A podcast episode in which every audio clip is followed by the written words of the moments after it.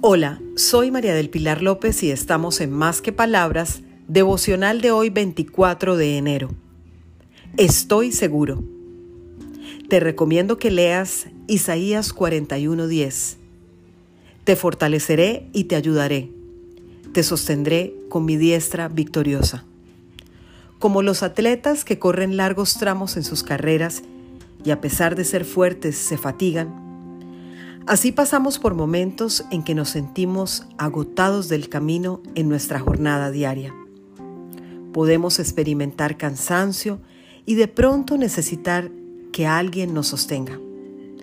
Hoy recuerda que la diestra victoriosa de Dios está presta para sustentarte y darte esa seguridad que necesitas. Aunque sientas que tus pasos están debilitándose, Él te fortalece y ayuda para avanzar con pasos seguros hacia tus más grandes metas. Feliz día para todos, para que conversemos más que palabras.